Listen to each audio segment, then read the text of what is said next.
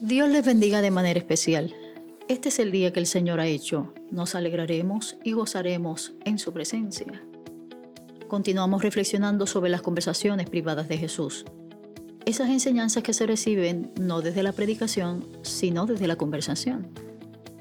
Estaremos reflexionando en lo que reseña el Evangelio de Juan capítulo 5, en los versículos del 1 al 11, aunque hoy nos estaremos refiriendo a la primera parte de esa historia. La Biblia dice que después de estas cosas había una fiesta de los judíos y subió Jesús a Jerusalén.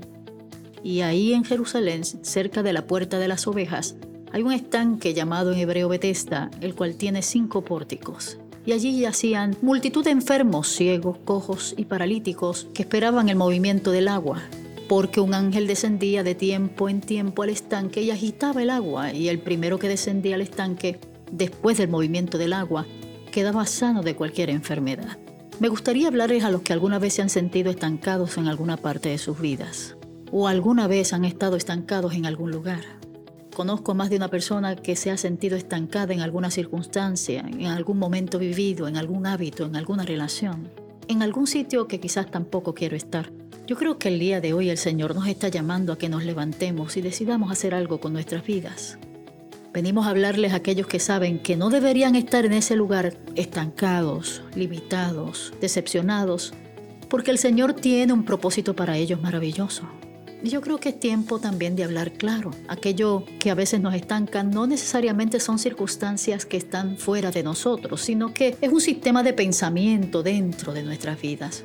Son fortalezas espirituales y mentales, cadenas que llevamos dentro de nosotros. Y hay veces que esas fortalezas se traducen en un espíritu de autocompasión y de víctima que nos destruye y que nos limita en esa experiencia de alcanzar un propósito completo en el Señor. Bethesda era un, un estanque ubicado muy cerca del estanque de las ovejas y ese estanque era utilizado por los peregrinos para que lavaran los animales y ofrecerlos para el sacrificio. Bethesda no era un lugar bonito, era un lugar que apestaba excremento de animal, había ruidos, movimiento, caos. Había mucha gente enferma, paralíticos, ciegos, sordos, enfermos, gente que no tenía solución ni esperanza para su vida. Era un lugar bastante complicado, socialmente deprimente. Los judíos no tenían claro esto de esa historia que se contaba en medio de la comunidad, de que de vez en cuando un ángel descendía a ese estanque y agitaba el agua, y el primero que descendiera al estanque era sanado de esa enfermedad. Hay veces que hay historias que se convierten en experiencias imaginarias y aún se constituyen en supersticiones.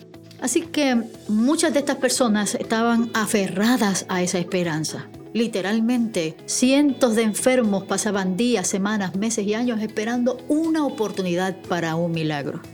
Así que mire qué impacto tenía sobre aquella comunidad que las autoridades judías tuvieron que hacer cinco pórticos adicionales para albergar esa multitud. Allí había un hombre que hacía 38 años estaba en el mismo lugar.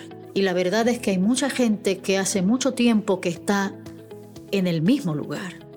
Me llama la atención el nombre del lugar Bethesda porque es un nombre arameo que traducido al español significa casa de misericordia. Así que no puedo evitar pensar que eso es lo que es la iglesia hoy, una casa de misericordia. Y a veces me parece que la iglesia también se parece demasiado a ese estanque donde hay multitud de gente esperando por años sentados en una silla cada domingo esperando que un agua mágica, entre comillas, se agite por un ángel y tu vida cambie milagrosamente. Me parece que hay veces que estamos esperando un golpe de suerte, cuando lo que Dios quiere que hagamos es que asumamos responsabilidad sobre nuestra propia vida, porque Él tiene promesas para nosotros y libertad para nuestro corazón. Hay veces que estamos muy aferrados a la fe de otras personas y no estamos asumiendo nuestro propio compromiso con la vida y con el Dios que nos ha llamado. A veces he recibido gente que me dice, pastora, ore por mí para que mi matrimonio cambie. Podemos orar y está bien, pero tu matrimonio cambiará cuando confrontes tu problema y tengas la disposición a ser parte de la solución. Hay otros que me han dicho, pastora, estamos ungiendo las sillas para que se llenen. Podemos orar y ungir las sillas y el templo para que se llenen, pero yo creo que se llenarán cuando todos nosotros hagamos el trabajo que nos corresponde compartiendo nuestra fe. Yo creo que en, en, este momento el Señor nos está diciendo en esa parte primera de la historia que debemos mirar el cristianismo como un movimiento que nos invita a asumir una gran responsabilidad sobre nuestra vida, sobre nuestro compromiso con Dios y con los demás. Yo creo que el Señor allí en ese encuentro con ese hombre postrado, simplemente estaba extendiendo su mano no solo para levantarle físicamente, sino para que asumiera una responsabilidad de vida y para que su vida cambiara para siempre. Que el Señor nos ayude a entender.